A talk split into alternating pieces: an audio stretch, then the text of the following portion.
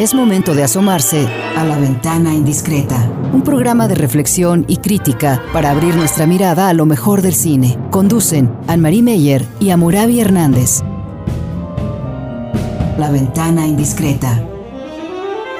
Iniciamos.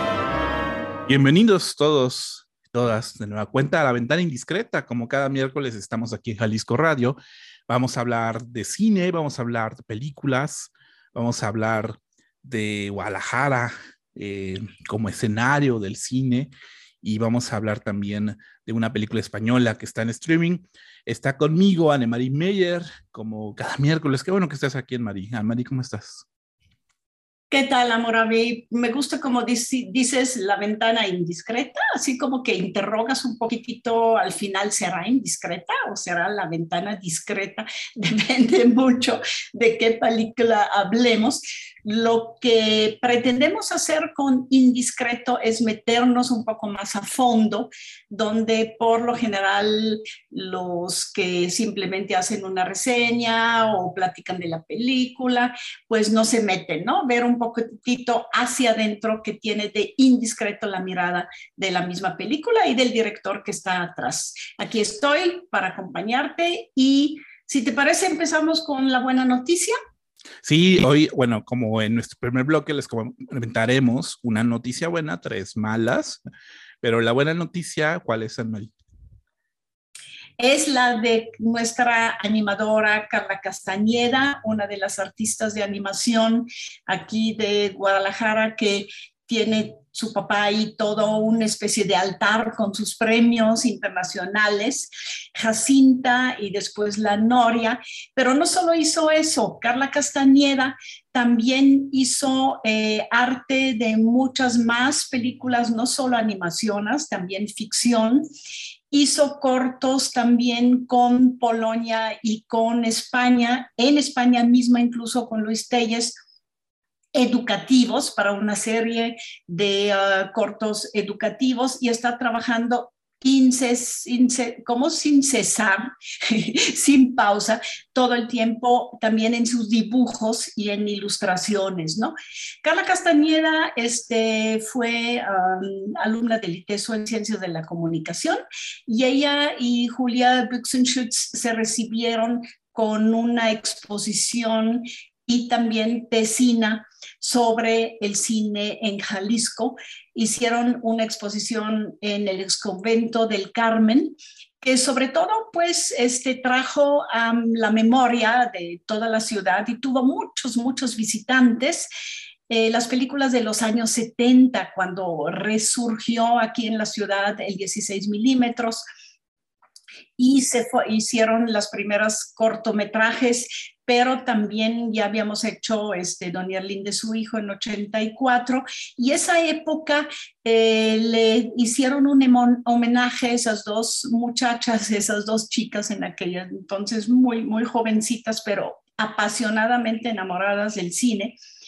Y ahí este, Carla se empezó también a meter mucho más a la animación y de plano pues es simplemente su vida. Pero la animación stop motion, la animación con puppets, con muñecos que ella misma diseña, que ella misma viste, a los que les teje su cabello, su ropita, a los que le eh, fabrica también un, un, triciclo, etcétera, etcétera. Esos, esos muñecos maravillosos que también después todo el mundo le quiere comprar porque finalmente ellos en animación les los mueven y con ellos este, ah, construyen una historia. Bueno, pero la buena noticia es para nosotros, con mucho orgullo, Amurabi, Sí, la buena noticia, es que La, invitaron a formar parte de la Academia de Artes y Ciencias Cinematográficas de Estados Unidos,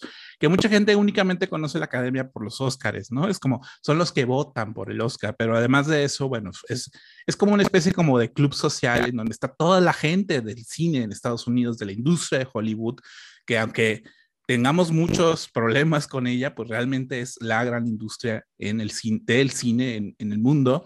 Y obviamente que cada vez que Hollywood se está abriendo como las puertas al mundo, es padre no nada más ver mexicanos en la academia, sino además jaliscienses en la academia.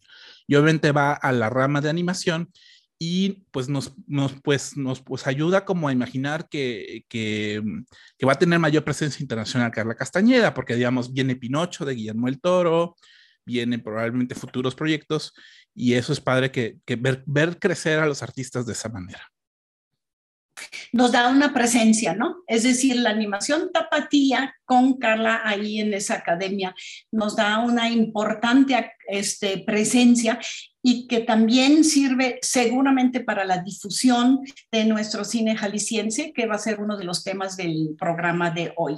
Y bueno, tres empezamos con las tres malas noticias, Amurabi, ¿sí? Sí, una de ellas, bueno, es el fallecimiento de Peter Brook a los 97 años, este dramaturgo que bueno, mucha gente lo conoce del teatro, pero también tiene su presencia en el cine.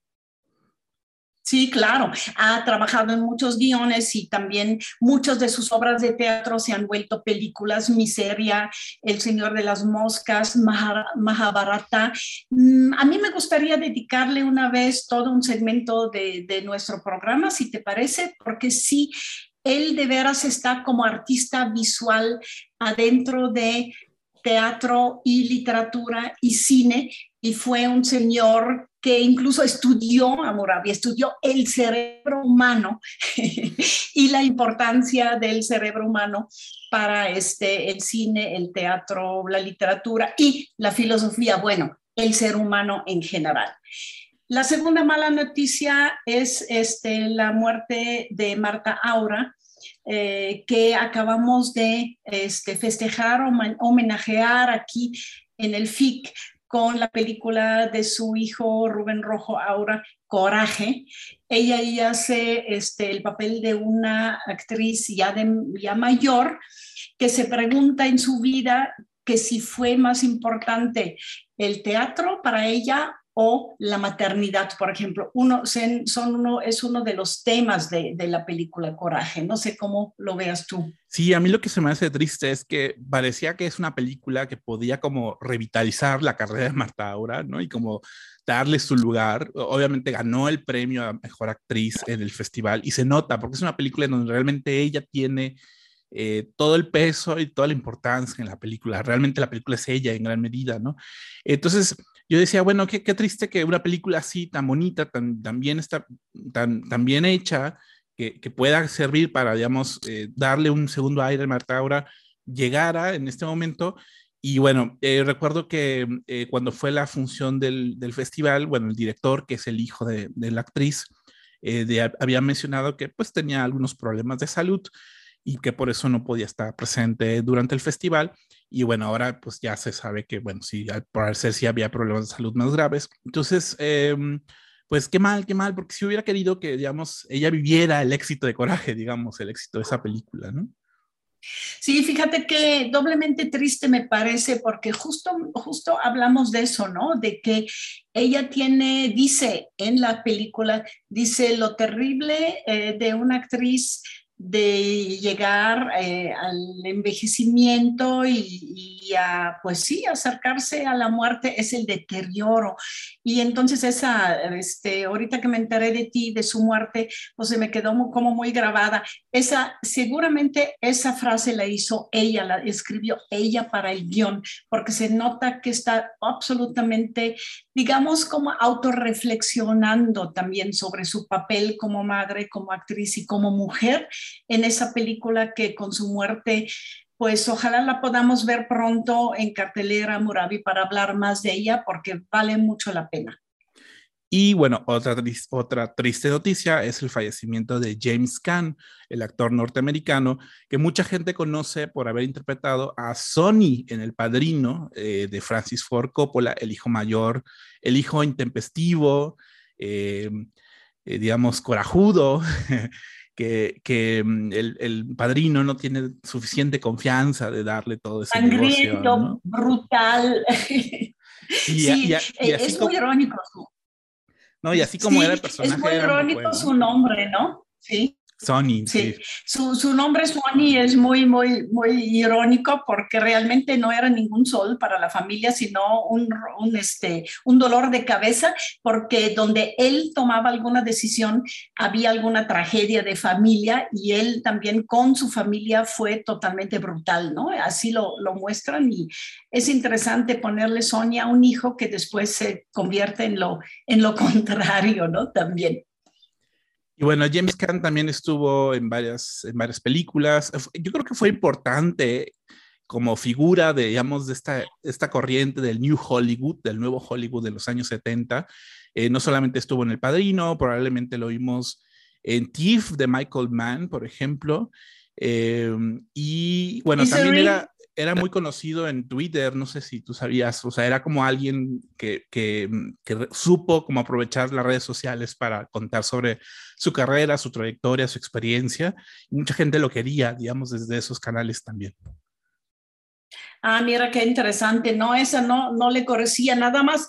Yo tengo presente mucho en miseria, ¿no? Él, él, hace el papel de un escritor que tiene un accidente y después se enfrenta, pues ahí postrado en una cama, casi casi inválido, con una enfermera fan de él que lo domina, ¿no? Es una película donde su papel es sumamente fuerte y él hace el papel de un escritor. Pues malas noticias, las tres muertes Ah, de, esos personajes importantes.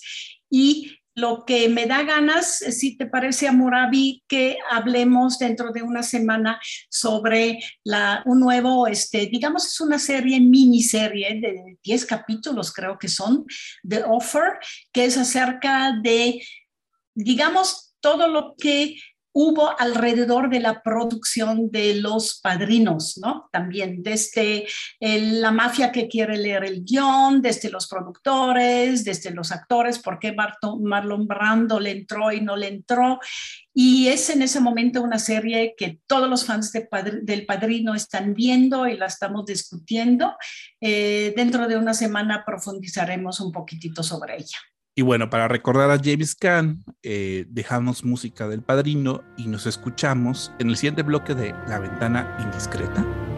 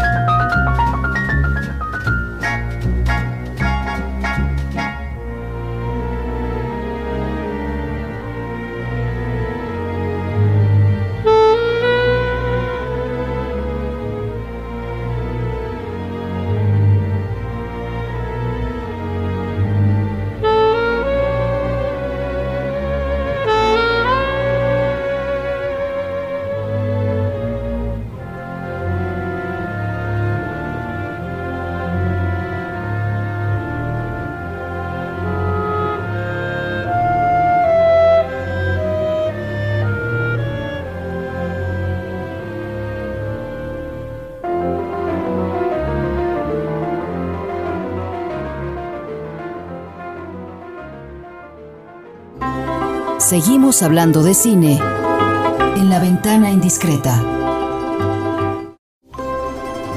Es momento de asomarse a la ventana indiscreta.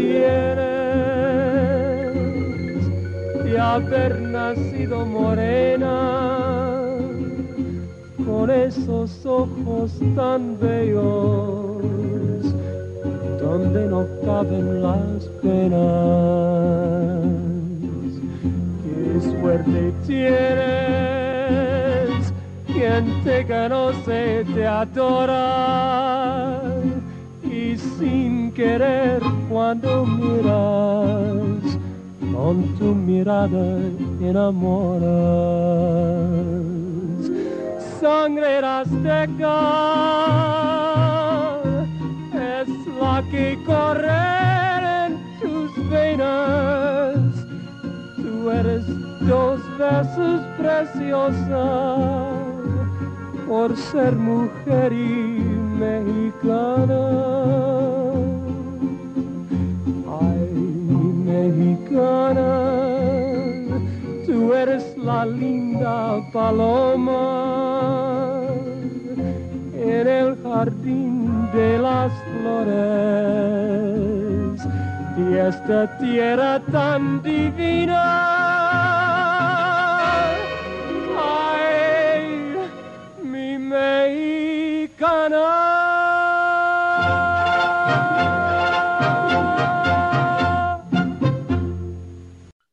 Regresamos a la ventana indiscreta, ahora sí con nuestro tema principal del día de hoy. Eh, vamos a estar hablando sobre eh, la ciudad de Guadalajara y Puerto Vallarta en el cine, cómo se ha representado ambas ciudades en el cine. Y para ello tenemos eh, presencia de una querida colega, Carmen Elisa Gómez, ella es académica de la Universidad de Guadalajara, del CUAT en particular, y está con nosotros el día de hoy. Carmen Elisa, ¿cómo estás? Gracias por acompañarnos. Muy bien, encantadísima de saludarlos, San María, Moravi, qué gusto estar por aquí. Me, gusta mucho su programa y los felicito que, que siguen llevando tópicos muy interesantes del cine actual, este, y en este caso del cine de antaño con mi tema. Y Carmen Elisa además es autora de este libro eh, editado justamente por la Universidad de Guadalajara que se llama Escenarios del Cine en Jalisco, la ciudad, la producción local y la mirada del cine industrial. Y justamente con ella vamos a estar hablando sobre pues sus, las ideas que acompañan este libro. Anemarie, ¿tú quieres como presentar a nuestra invitada? Sí, le hice una reseña a tu libro, Carmen, tuve que leerlo a fondo. Además, te conocí en, cuando tenías las experiencias que ahí se reflejan en el libro, en el CIEC, primero como estudiante de la UNIVA, jovencísima, pero curiosísima y sobre todo con mucha iniciativa de meterte a todo lo que es el cine local. Eh, después nos traicionaste tantito con tu libro sobre cine fantástico, es decir, traicionar no es, no es traición, pero ampliaste un poco tus escenarios también. Te fuiste también a hacer maestría y doctorado a Ohio.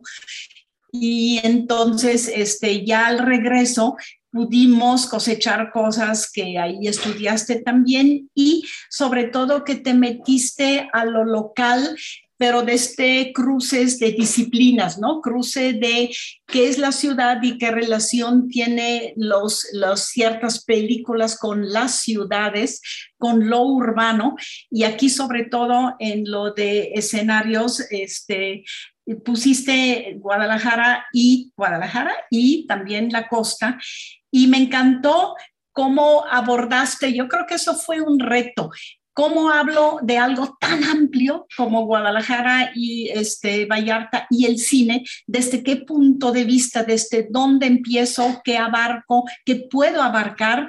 Y la palabra escenarios me gusta porque pusiste el escenario de la producción, pero el escenario también de la recepción y el escenario de los de fuera que vienen a utilizar también nuestra región como, este, digamos, background o como, este, ah, sí, una escenografía para sus películas. ¿Cómo fue ese proceso de tuyo de filtrar todo lo que se hizo y todo lo que tú viviste también en ese libro, que es un libro muy bien estructurado. Pues muchas gracias por, por tan amables palabras, Anne-Marie. Este, por un lado, bueno, fue un proceso que me llevó varios años. Había trabajado yo en otros capítulos del libro, eh, lo que fue eh, una, una, recopilación breve de lo que fue la, la última etapa del cine en Jalisco. Eh, a partir de hace 50 años, ¿no? Porque este, en, los primeros años del siglo, hacia los años 50 o fines de los 40, pues fueron episodios fracasados en que no se logró una película completa realizada aquí en Jalisco. Eh, entonces, a partir de los años 60 se empieza a dar una conjunción de situaciones que por un lado vinieron a filmar del Distrito Federal, por otro lado la Universidad de Guadalajara empezó con, con su primera escuela en los años 58, en algo que le llamaban la división cinematográfica, cuando eh, este, el ingeniero Matute Remos e, era rector y al mismo tiempo ya estaba empezando la semilla de los aficionados al cine por no quedarse solo con lo que les presentaba el cine industrial en aquellos principios de los años 60, eh, que por cierto el panorama en aquel momento en los cines era más plural de lo que podemos ver ahora en cuanto a cine comercial, ¿no? Es decir, a lo mejor este, en algún cine eh, popular podías ver una película comercial francesa o inglesa, etcétera, y no solo los éxitos de, de Hollywood. Entonces, bueno, este, pensé que sería muy importante recuperar todos estos antecedentes que propiciaron la creación de una cultura cinematográfica eh, que después dio frutos, por un lado, hacia algunas realizaciones eh, en que intervinieron jaliscienses aquí a partir de los, años 60 y, y, más tarde la siguiente generación que que fue ya aquí donde, donde interviene tu participación, Anne-Marie, la siguiente generación de, de tapatíos este, continúan, toman la estafeta de los cineclubes, ¿no? Ya hablo del caso muy relevante de cine y crítica eh, a principios de los 80, donde eh, tuviste una participación muy especial coordinando junto con Enrique Viera y, otras personas eh, es, estos cineclubes, este cineclub en particular, ¿no? Que, que bueno, luego, eh, y, y, en, esa, en ese primer capítulo, pues retomo también los orígenes tanto de la enseñanza del cine en la Universidad de Guadalajara como lo que fue el inicio de la muestra de cine mexicano, la, la, la importante y decisiva intervención del maestro Jaime Humberto Hermosillo. Entonces eso, eso pensé que era muy interesante tener estos tres ejes. Lo que se hizo aquí en Jalisco, que eh, pues hay poca bibliografía respecto al tema, hay trabajos muy meritorios que anteceden este libro, desde luego, pero pensé que era importante dar una refrescadita para que nuestras nuevas generaciones de cineastas locales sientan que hubo un contexto eh, importante. Y por otro lado, pues eh, motivados por la transformación que tuvo Guadalajara en los años 50 de la mano del gobernador eh, Jesús González Gallos, Gallo perdón, y, el ingeniero eh, eh, José Díaz Morales, se transformó muchísimo el centro de la ciudad, se dio paso a la ampliación de Avenida Juárez, Avenida 16 de septiembre. Por un lado, nos lamentamos que se tiraron edificios coloniales que estaban frente al teatro degollado como el Palacio de Cañedo, una casona que teníamos aquí desde el siglo XVIII en la calle del Liceo, o el templo de Nuestra Señora de la Soledad, que fue también arrasado para colocar la eh, rotonda de los hombres ilustres, ¿no? Y, finalmente, pues la curiosidad que muchos tenemos acerca de la ciudad de Puerto Vallarta, ¿no? Que también se dice, no, es que Puerto Vallarta no existía antes de la noche de la iguana, ¿no? Se esencializa de una forma muy radical y pues traté de contextualizar que efectivamente sí, ya existía esa ciudad desde eh, mucho tiempo atrás, a tal punto que tenían un aeropuerto en el cual llegaron los artistas, productores y directores estadounidenses a esa ciudad. O sea, sí, sí a lo mejor eh, en la esfera internacional los escándalos que rodearon esa filmación de La Noche de la Iguana, eh, sí atrajeron a lo mejor el foco de los espectadores estadounidenses, pero pues también se dieron otros rodajes eh, quizá menos llamativos en, esta ciudad, ¿no? Entonces, eh, eso, eso eh, pienso que, que, era uno, bueno, tres objetivos de esta publicación. Es lo importante, ¿no? El, el, mosaico que haces y los cruces que haces también, ¿no? De, de, una ciudad que se está desarrollando como ciudad moderna y que eso se, no solo se refleja, sino es parte del cine que aquí se hizo, por ejemplo, ¿no? También, eh, en el fondo tengo una pregunta para Moravi también, pero para ti también es sobre todo, mira, este, Guadalajara en verano obviamente no es una buena película. Este Bracho hizo algo que nos quedó más bien como, ¿qué te diré? Este momento, crónica importante de una ciudad sin que sea una buena película, pero es una película importantísima. Y este, en el extranjero, por ejemplo, de Suiza me han traído incluso el póster de la, de, la, de la película, porque Guadalajara en verano, imagínate, este, fue muy importante. Y este, no sé si estés de acuerdo conmigo, ¿no? Y de Amurabi también me gustaría, cuando él llegó a estudiar al ITESO, pues qué, qué tipo de ciudad y qué tipo de cine en esa ciudad encontró, pues serían una pregunta para cada uno de ustedes, Carmen. Sí, sí, sí, pues eh, yo eh, estoy de acuerdo contigo que Guadalajara en verano no es una película eh, que sea artística, pese a que la realizó un, un cineasta muy importante como Julio Bracho, que por ejemplo en este distinto amanecer, no, bueno, pues nos deja un clásico del cine negro mexicano, ¿no?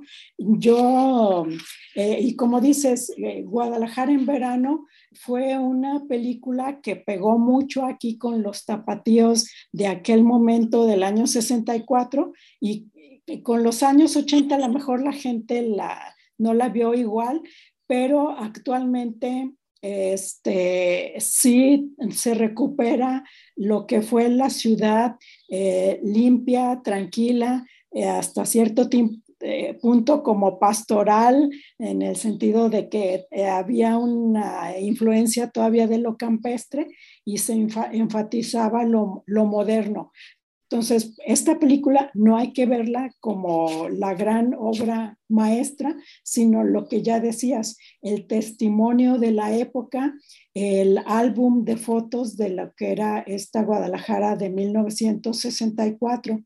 Entonces, por ese lado, cumple una función eh, de, eh, con los tapatíos de tener una autorrepresentación pues digna y noble de lo que era aquella ciudad en ese momento, pese a que después su línea argumental es muy ligera, este, no, no hay una estructura de guion que, que, te cautive y que digas, ay, ¿dónde está el suspenso? Eh, hay ciertos detalles pues que se le van de la mano porque el, el productor, eran dos productores nacidos aquí en Jalisco, uno era este, Javier Torres Ladrón de Guevara, él lo que decía, lo que queremos mostrar es las bellezas de la ciudad e incentivar el turismo. Entonces, cosa que pienso pues sí lo, lo lograron, ¿no? Y, y posteriormente eh, surgieron otras películas que cada vez un poco más bajas de calidad. Quizá la siguiente que se hizo, que fue Ven a cantar conmigo, eh, también cumple ese retrato de la ciudad, siendo una comedia ligera, musical, eh, muy para el público juvenil de aquella época, ¿no? Entonces sí, concuerdo contigo, no es una gran película, pero que satisface nuestra representación de la ciudad en aquella época. Ahí la palabra que quizás estábamos buscando era provinciana, ¿no? Es la representación de la provincia, porque finalmente creo que era una época de los años 60 en donde se estaba estableciendo la idea de Guadalajara y de Jalisco como justamente la, la noción de lo mexicano, ¿no? Esta idea de, de, lo mexicano es el mariachi y el tequila y, y los caballos y los charros y todo eso, ¿no? Entonces, obviamente, eh, yo creo que mm, eh, esta película de Guadalajara en verano, por ejemplo, pues justamente abonaba a esa idea de, de, Guadalajara como la provincia. Yo la, yo la pregunta más bien es, ahorita que mencionabas sobre como no es, no es una buena película, pero sí es una película que es un testigo de esos tiempos. Bueno, tú que trabajas tanto los temas de ciudad y temas de arquitectura como los temas de cine, es cómo, cómo se relacionan estas dos cosas, o sea, cómo el cine permite reconocer las ciudades, permite hablar sobre las ciudades.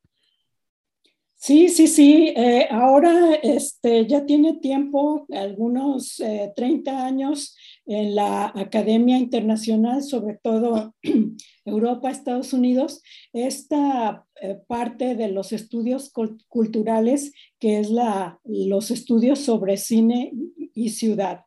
Entonces, ahí eh, este, soy parte también de, un grupo académico con, con, arquitectos y podemos entonces estudiar diferentes películas que nos hablan de quizá de un orgullo por la ciudad o, de problemas que no necesariamente confieren a los edificios y las calles, como en el documental Los cosechadores de Añez Barda, donde discute ella problemas de la ciudad actual, ¿no? Entonces, es, muy diferente la Francia que vemos, pues, en los paraguas de Cherburgo, por ejemplo, con, con Catherine Deneuve, que también es una película de los años 60, a otra película del año 1958, también sobre París, que es la película que se llama Mi tío, del cineasta Jacques Tati, donde por un lado nos pone una casa ultramoderna llena de colores eh, grises, mobiliario al, al, último grito de la moda, pero por otro lado en esa película pone la añoranza de las calles de París de ladrillo, edificios, pues quizá no tan, a medio derruir, pero que tienen estos colores cálidos y, nos representan una experiencia, eh, otro tipo de experiencia de vivir la ciudad de París como una ciudad amable frente a, a la hipermodernidad o americanización, como él lo llamó en su momento, ¿no? Carmen, ¿dónde podemos este, ir a comprar tu libro o pedirlo incluso para pues nuestra biblioteca? Sí, sí, sí. Este, el, el, libro está a la venta en la librería del Centro Universitario de Arte, Arquitectura y Diseño, la conocida anteriormente como Facultad de Arquitectura, ahora conocida como el Quad, allá en Huentitán, extremo norte de la calzada Independencia. La, la librería está pegada a la biblioteca y este, pueden eh, contactarse con la licenciada, la maestra Lisette Gómez. Eh, no tengo el, teléfono, pero pues es, es, fácil llegar en el, en el macrobús al extremo norte de la calzada Independencia y al Quad, ahí, ahí está la venta. Bien, eh, vamos eh, cerrando el bloque con música, justamente para celebrar la idea de Guadalajara, el cine. Eh, ahorita comentamos con Carmen Elisa si nos acompaña el siguiente bloque o no, pero cerramos nuestro bloque y eh, nos seguimos escuchando en La Ventana Indiscreta.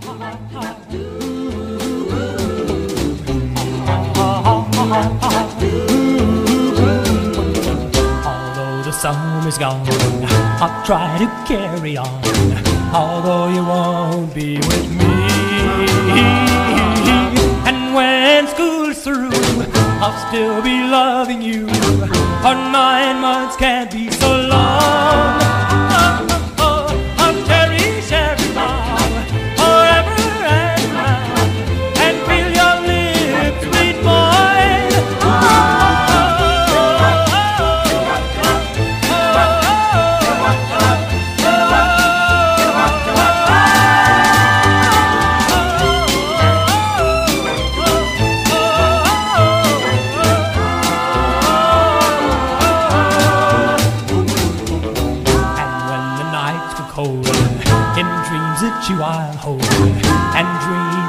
That wonderful day.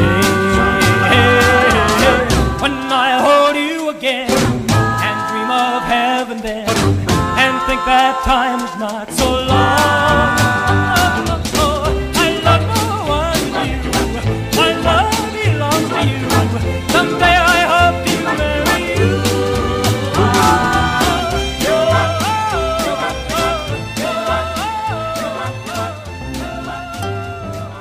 ventana indiscreta.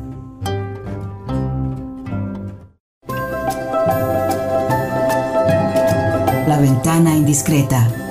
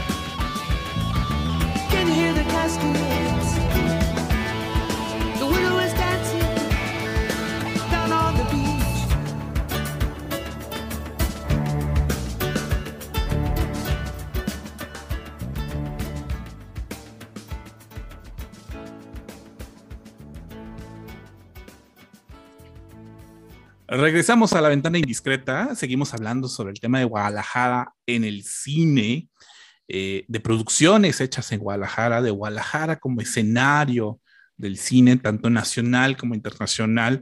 Ustedes se perdieron en el corte, pues todas las experiencias que Nemarí y Carmen Elisa me estaban comentando sobre cómo era Guadalajara en los años 70, porque a eso parece evocar las películas, ¿no? Cómo eran los edificios de antes, cómo eran las calles de antes, cómo, cómo ha cambiado la ciudad y, de pronto el cine parece ser como testigo de otra época, de otra generación, ¿no? Es, es una especie como de marca y de sello de lo que alguna vez fue Guadalajara y yo creo que eso también lo recuperas en, en tu libro, Carmen Elisa. Sí, muchas gracias. Pues tratamos de, revisar cómo era es, esta identidad que el cine nos va presentando, también de acuerdo a, los objetivos de cada cineasta eh, o, a la procedencia de, de, del realizador, ¿no? Porque eh, pasando quizá a, otro capítulo del libro, que es el del cine realizado eh, eh, en Puerto Vallarta, bueno, algunas películas también tienen conexión con Guadalajara.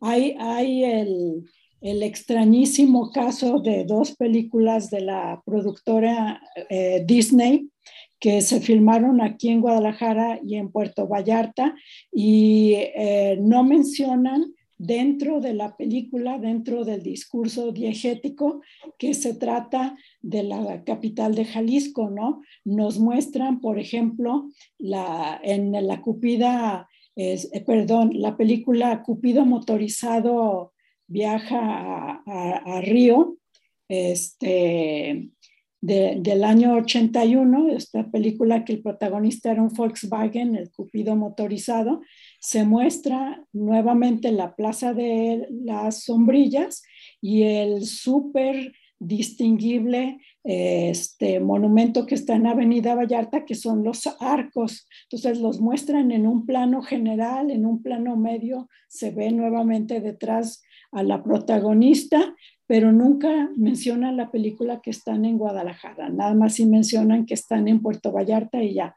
Y nuevamente el caso de, de la primera película de la serie de los Chihuahua de Beverly Hills, también se dice que los protagonistas van a la Ciudad de México, entonces uno de los perros protagonistas se mete al edificio de lo que actualmente es el, el MUNAL, el Museo Nacional, que está en la calle de Tacuba, en el DF, hacen un corte y el siguiente plano es la otra vez súper icónica Catedral de Guadalajara, la Plaza de la Liberación, convertida en un tianguis vulgar X, donde tampoco no se menciona que mediante ese corte ya pasaron a Guadalajara, ¿no? O sea, lo ponen como el, la imagen 1 del DF y la imagen 2, que supuestamente también es el DF, ¿no? Entonces es, es interesante cómo cada realizador le va dando determinada valía a los escenarios urbanos, ¿no? Es que al mismo tiempo que uh, también mostrar la ciudad, obviamente el, el, cine es imagen, pero también da mucho eh, de los clichés culturales, ¿no? También, es decir, que se forman a través de, pues en la imagen, a través del montaje, pero luego en la historia misma, a través de los personajes, a través del arte, a través de la música, por ejemplo, y es importante como en el fondo es, hacemos ahorita o tú haces un, tu libro, un tu li, en tu libro un cruce de la ciudad, el cine, pero también la cultura, la cultura que marca eh, el, autor, el realizador de la película y el guionista, y que finalmente después se puede hasta convertir en clichés sobre un lugar, ¿no? También. Sí, sí, sí, y eso es, es lo que se ríen un poquito de eso en, en Guadalajara en verano, enfatizan el cliché de que pues aquí tenemos una cultura campirana, pero al mismo tiempo tratan de mostrar los lugares de la urbanización moderna, ¿no? De lo ocurrido en años recientes. Y, lo mismo pues ocurre en el cine de, de, Puerto Vallarta, que si vemos películas de los años 70, como la del año 72 con José José, Sasha Montenegro y Verónica Castro, que se llama Un sueño de amor, pues nos presenta la identidad de Puerto Vallarta que muchos conocimos como este pueblito tranquilo de calles empedradas, pero este, otras películas lo, lo, minimizan, como hay una película con Bradley Cooper de como del año 2012 que se llama, eh, híjole, se me acaba de ocurrir, este, de olvidar, perdón, pero eh, se ve como 20 segundos de Puerto Vallarta, él con un carro Maserati eh, volando a toda velocidad y apenas alcanzamos a, a distinguir que se trata de, de estas calles de, de, Puerto Vallarta, ¿no? Entonces es, es muy curioso cómo, pues dependiendo, ah, Sin Límites se llama la película, eh, Limitless, sin, Límites con Bradley Cooper.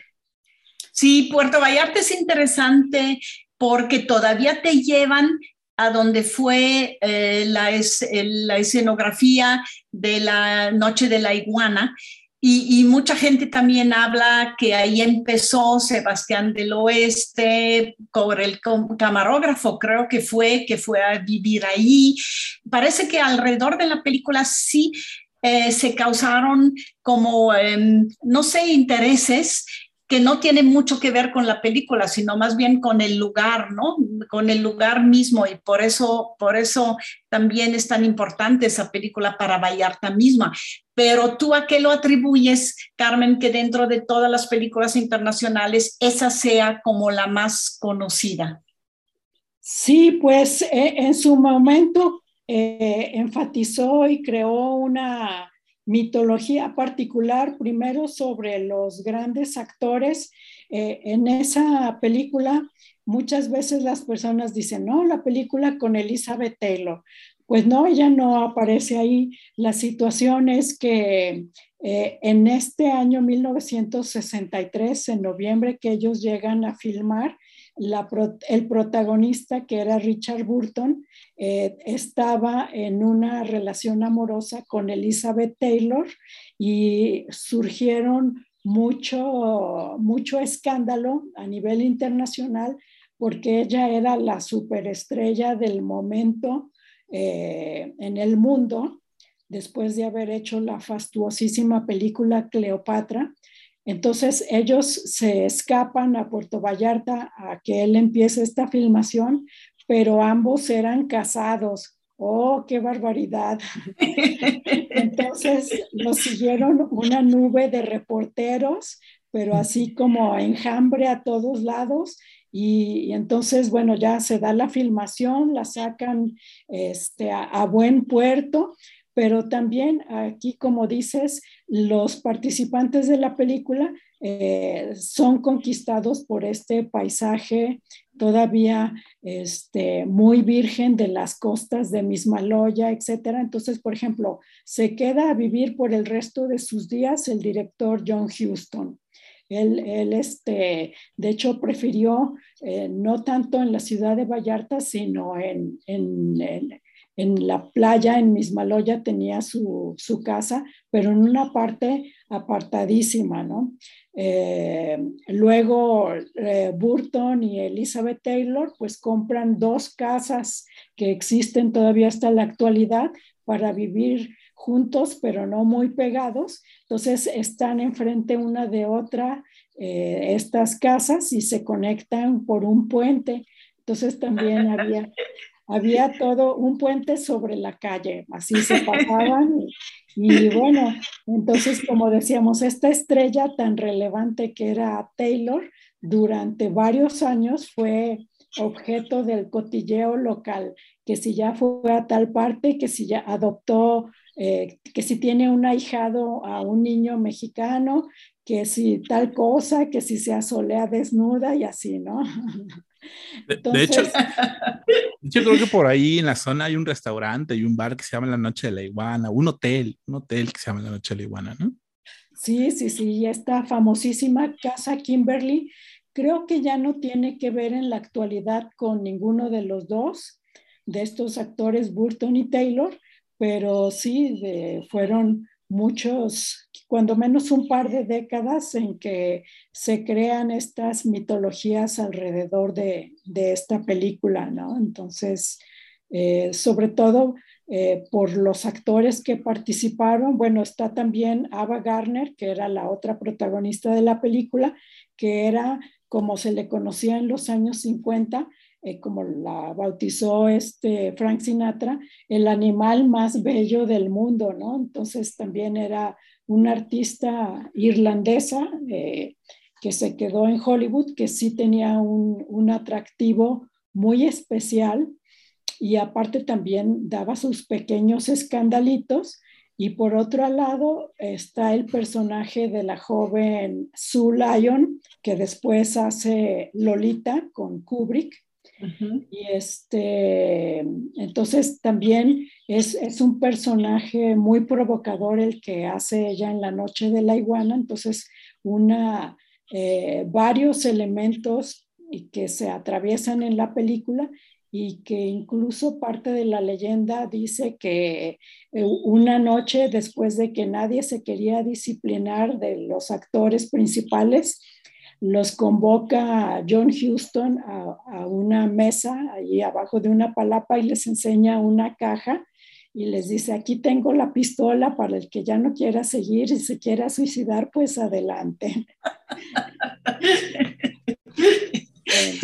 Me, me encanta que- me encantan esas anécdotas, esas anécdotas del cine y de las producciones son como a veces lo mejor que puedes escuchar como en este tipo de Sí, libros. sí. Se quedó todo ese cotilleo en, en Puerto Vallarta y en algún documental por ahí al Y, respecto. y y- la fama. Y tienes, tienes además un libro sobre Guanajuato, hasta, yo creo que hasta se presta para hacer un libro sobre cada ciudad en este país.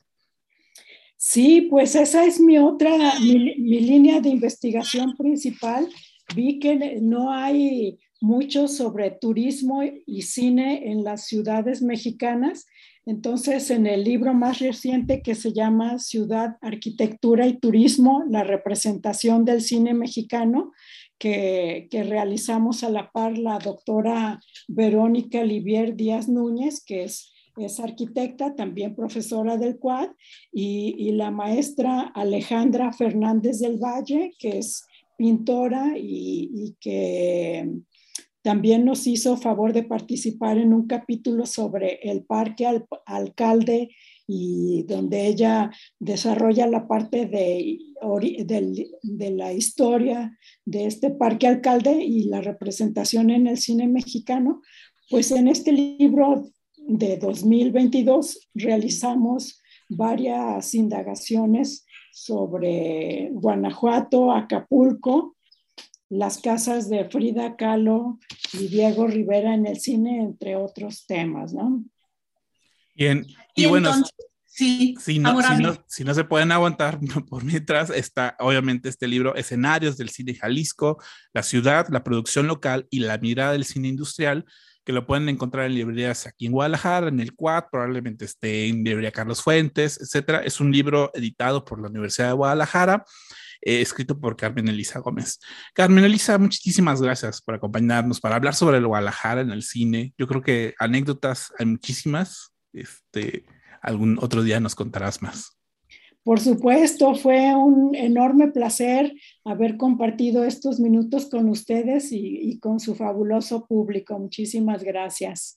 Y Ana María, muchas gracias también por acompañarnos. Al contrario, gracias a ustedes. Yo encantada y aquí les seguiremos.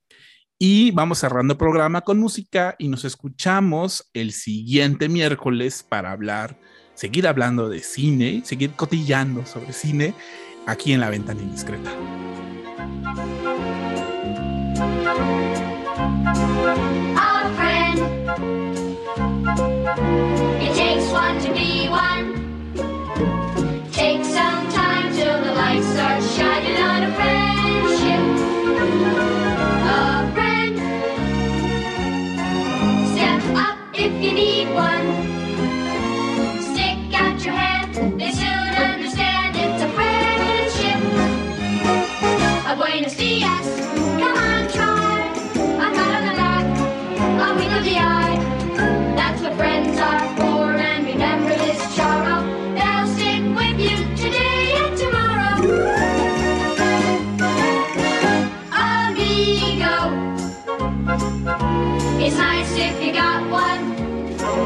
But it's nice to have your